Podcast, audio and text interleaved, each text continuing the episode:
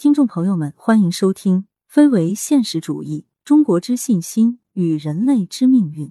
作者梁小青，演播南苑小竹，喜马拉雅荣誉出品。三条条细化，培元固本加密线二类九轴。一着眼域内加密的四条经济轴，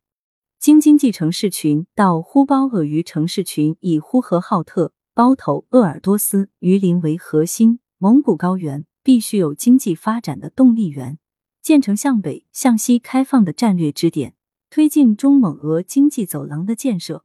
关中平原城市群以西安、咸阳为核心，到兰西城市群以兰州、西宁为核心，放眼海权向陆权的过渡。中国东部产能与新疆桥头堡之间的联系必须通畅。该轴线含河西走廊。如同哑铃中间的把手，重要性不容置疑。中原城市群以郑州、洛阳、开封为核心，到长江中游城市群以武汉、长沙、南昌为核心。在陆权时代的中国，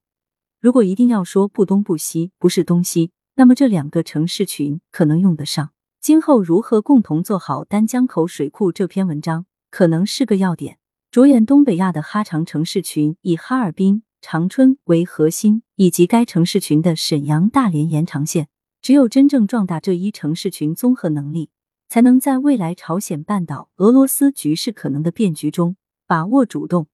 二，着眼绿色发展的五条经济轴，请注意，这五条轴是经济轴，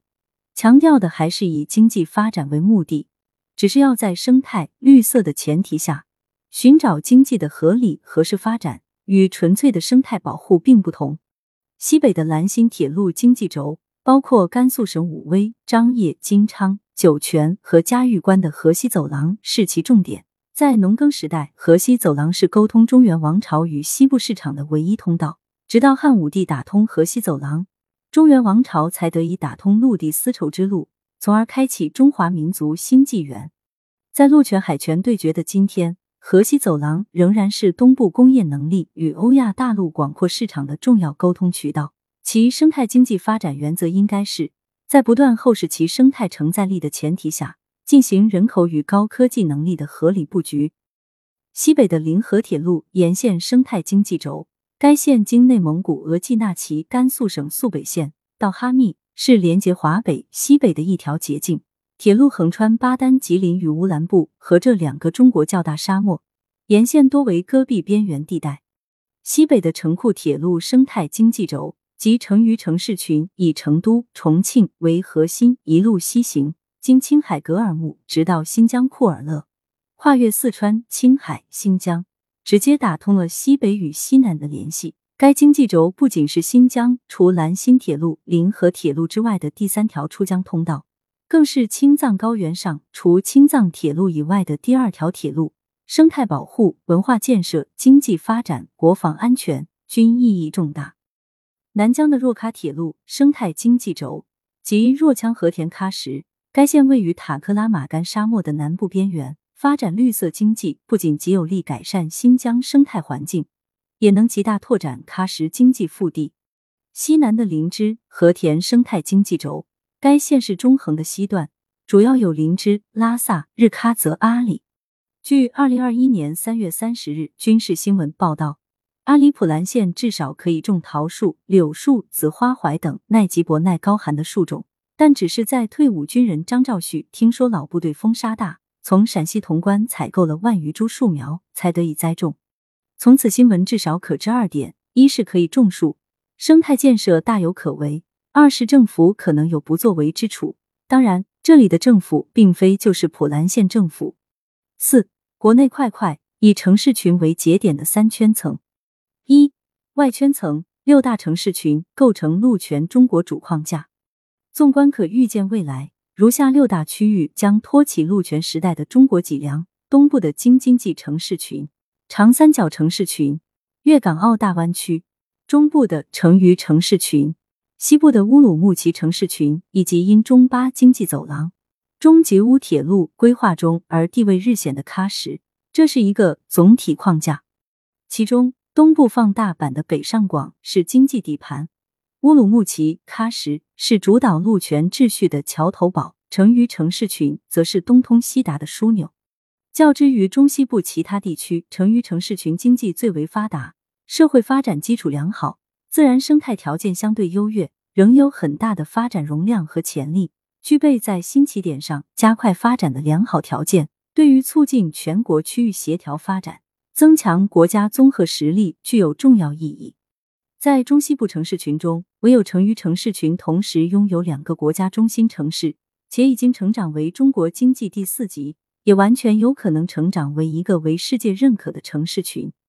如果说新疆是迎接陆权秩序的桥头堡、势头，西太平洋沿岸是主导陆权秩序的基础、视角，那么成渝经济圈就是妖艳。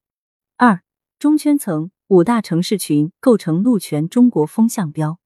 汉武帝时因异常天象，故有五星出东方利中国之织锦产品。如今二千多年过去，随着人间灵气积聚，完全可以赋予五星以全新含义，即成渝城市群、长江中游城市群、中原城市群、呼包尔鱼城市群、兰溪城市群。城市群是未来国际竞争的重中之重，作为未来主导陆权的主要竞争者。中国经济社会的全方位、多层次发展至关重要。目前引领中国经济发展潮流的东部沿海地区，是海权时代的结果。如果没有经济实力同样强大、发展势头同样强劲的中国其他地区的同心协力，仅凭海权时代的产物，将难以承担主导陆权秩序的历史重担。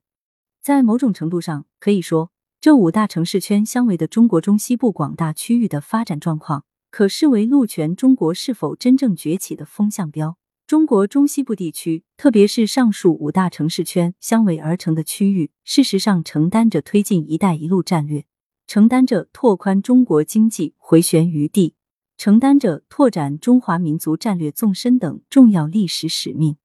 自首条中欧班列于新欧在重庆诞生后，得以一举改写的中国对外开放版图。使这种地理位置上的理论必然能够变身为实际工作中的功能定位。依托四通八达的国际物流大通道，以前相对封闭的内陆腹地已经发展成为开放前沿，城东起西，汇通南北的战略地位日益凸显。东部沿海地带实力最强，是海权时代的发展结晶。如果该区域在陆权时代仍然实力一骑绝尘，肯定不利于海权向陆权的顺利过渡。是否可以猜想？五十年以后或者一百年以后，五个城市群相围的中西部地区将成为中国经济的全新亮点。具体有三大含义：一是经济硬实力，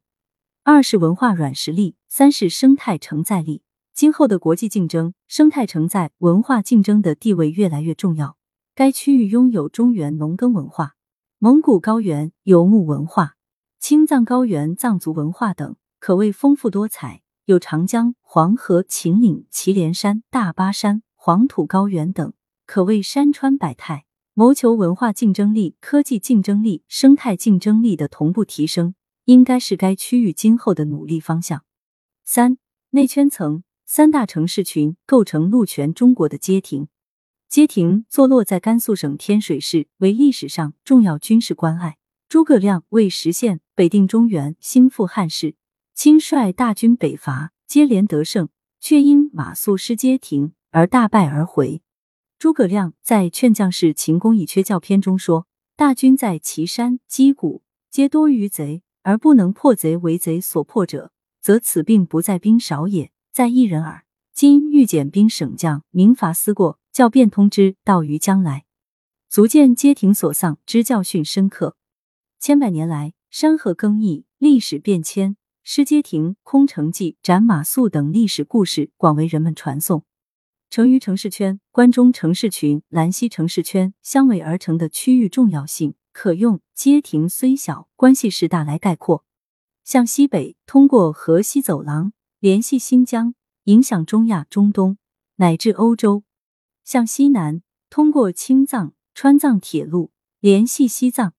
影响南亚；向北方。通过呼包尔鱼城市群影响蒙古、俄罗斯、东北亚；向南方通过昆明、北部湾直通南海，影响东南亚；向东方更是通过长江中游城市群、中原城市群，从东部沿海地带汲取足够经济发展动力。成渝地区在中国版图中的政治经济地位一波三折。成都平原尽管因都江堰水利工程而成水旱从人、沃野千里的天府之国，但在当时全国的政治经济棋盘中却没有地位。如果说四川的战略意义在秦汉时期还是潜在的，那么秦汉以后，随着南方地区经济的开发和社会政治力量的兴起，四川地区的战略意义开始凸显出来，成为九宫格单独一角。后来随着海权时代的来临。四川战略地位直线下降。辛亥革命前的一九零八年，我的五伯曾祖父梁中汉支招齐地梁耀汉，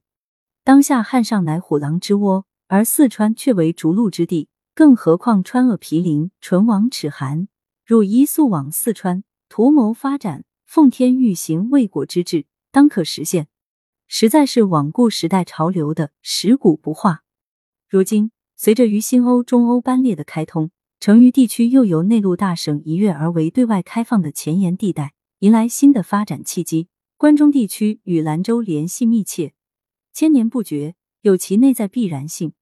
首先，关中平原以西层层抬升的地形特点，决定了定都关中的王朝战略决策。最为典型的就是西汉王朝。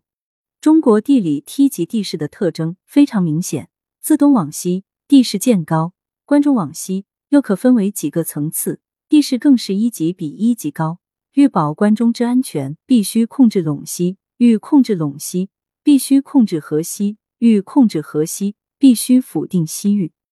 其次，河西走廊处在蒙古高原和青藏高原之间，位置更加重要。在古代，其重要性主要体现在是否能够打通西部贸易通道，是否能够隔断蒙古高原民族与青藏高原民族的政治军事联盟，以维护北方安全。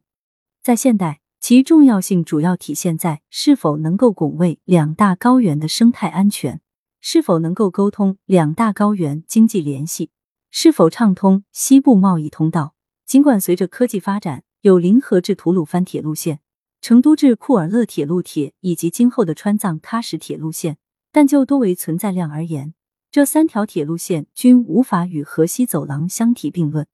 四、不同圈层首要功能定位必须差异发展。外圈层以经济为首要功能，陆权中国的脊梁必须以经济为支撑，毕竟中国尚有亿万人还处在刚刚脱贫的阶段。其次是生态文化，中圈层以生态为首要功能。至少华北、中原、关中的水资源尤其短缺，生态兴则文明兴，生态衰则文明衰。其次是文化经济，内圈曾以文化为首要功能，该区域是华夏文明、蒙古游牧文明、藏族文明、伊斯兰文明的荟萃共融之地，正是中华包容万族的象征。今天的演播就到这里，感谢大家收听，我们下期见。